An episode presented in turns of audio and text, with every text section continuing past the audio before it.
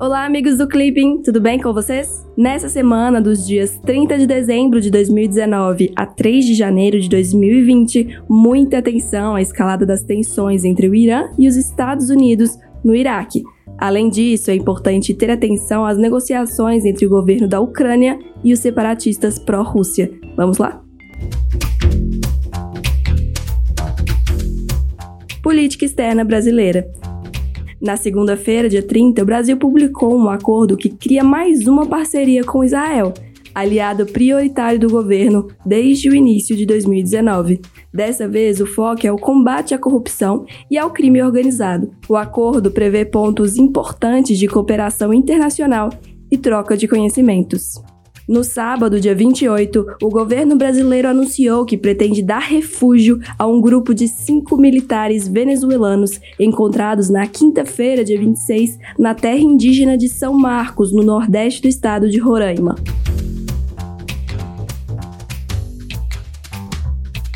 América Latina e Caribe.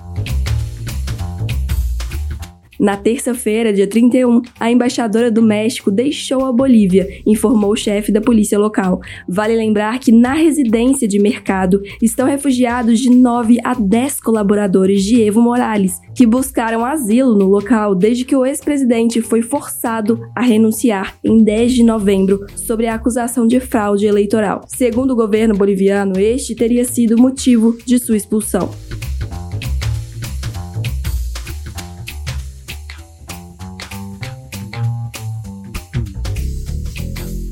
Oriente Médio. Na sexta-feira, dia 27, vários foguetes foram lançados contra a base militar K1 do Iraque, que abriga forças norte-americanas e iraquianas perto da cidade de Kirkuk, rica em petróleo. Uma autoridade militar de alto escalão dos Estados Unidos disse este mês que os ataques de grupos apoiados pelo Irã contra bases que hospedam forças norte-americanas do Iraque estavam acelerando e se tornando mais sofisticados, levando todos os lados a uma escalada incontrolável. Ainda na sexta-feira, Rússia, Irã e China começam um exercício militar inédito em águas que este ano foram marcadas pela iminência de um conflito de grandes proporções. A região entre o Golfo de Omã porta de entrada do Golfo Pérsico, e o norte do Mar da Arábia. É o primeiro exercício na região envolvendo os três países. China e Irã já realizaram manobras do tipo em 2017. Vale lembrar que o Golfo de Omã, área compartilhada por Omã, Emirados Árabes Unidos, Paquistão e Irã, é o ponto de entrada para as embarcações que chegam ao Golfo Pérsico, área onde passam cerca de 20% de todo o petróleo do planeta e 35% de todos os carregamentos feitos por via marítima. No domingo, dia 29, o Talibã anunciou uma trégua temporária no Afeganistão, ato que pode antecipar um acordo de paz com os Estados Unidos. Se um acordo for assinado, Washington pode levar de volta para casa seus soldados e encerrar a intervenção militar que já dura 18 anos, a mais longa de sua história. Na quinta-feira, dia 2, o parlamento da Turquia, de maioria governista, aprovou por 325 a 184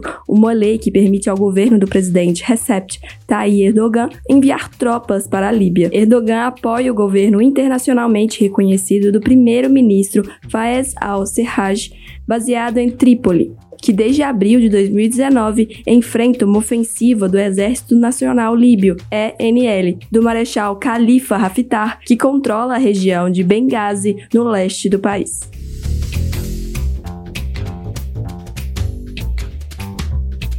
Estados Unidos. No domingo, dia 29, o exército americano conduziu bombardeios aéreos contra pontos estratégicos da milícia xiita Kataib Hezbollah no Iraque e na Síria, em resposta ao ataque com míssil que deixou um civil americano morto na sexta-feira. O americano trabalhava como empreiteiro e estava em uma base militar iraquiana. Os bombardeios deixaram 25 combatentes mortos e 51 feridos, de acordo com informações divulgadas nesta segunda-feira, de 30. Na terça-feira, dia 31, o presidente dos Estados Unidos, Donald Trump, anunciou que assinará em 15 de janeiro próximo a primeira fase do acordo comercial com a China, um ato que acontecerá na Casa Branca com a presença de integrantes do governo do país asiático. Esta é a primeira vez que é anunciada uma data concreta para a assinatura do acordo. Depois de 18 meses de guerra comercial e da consequente escalada de aumento de tarifas, Trump anunciou no meio deste mês o encerramento da primeira etapa das negociações com a China, que inclui a retirada parcial de impostos e o aumento das compras de produtos americanos pelo país asiático. Ainda na terça-feira, dia 31, o presidente Donald Trump ameaçou fazer o Irã pagar um preço alto após o ataque à embaixada dos Estados Unidos em Bagdá, capital do Iraque, por milhares de manifestantes pró-iranianos.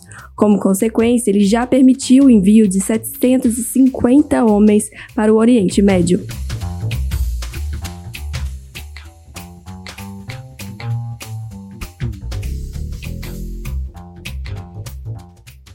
Rússia. No domingo, dia 29, as autoridades ucranianas e os separatistas pró-Rússia no leste da Ucrânia trocaram 196 prisioneiros.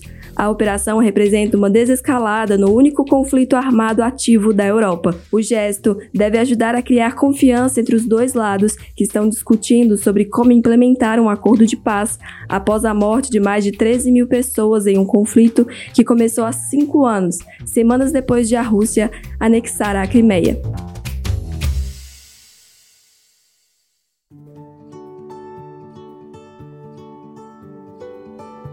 Chegamos ao fim de mais um podcast do Clipping. Dessa vez, o resumão dos dias 30 de dezembro de 2019 a 3 de janeiro de 2020. Até semana que vem com muito mais para vocês. Tchau, tchau.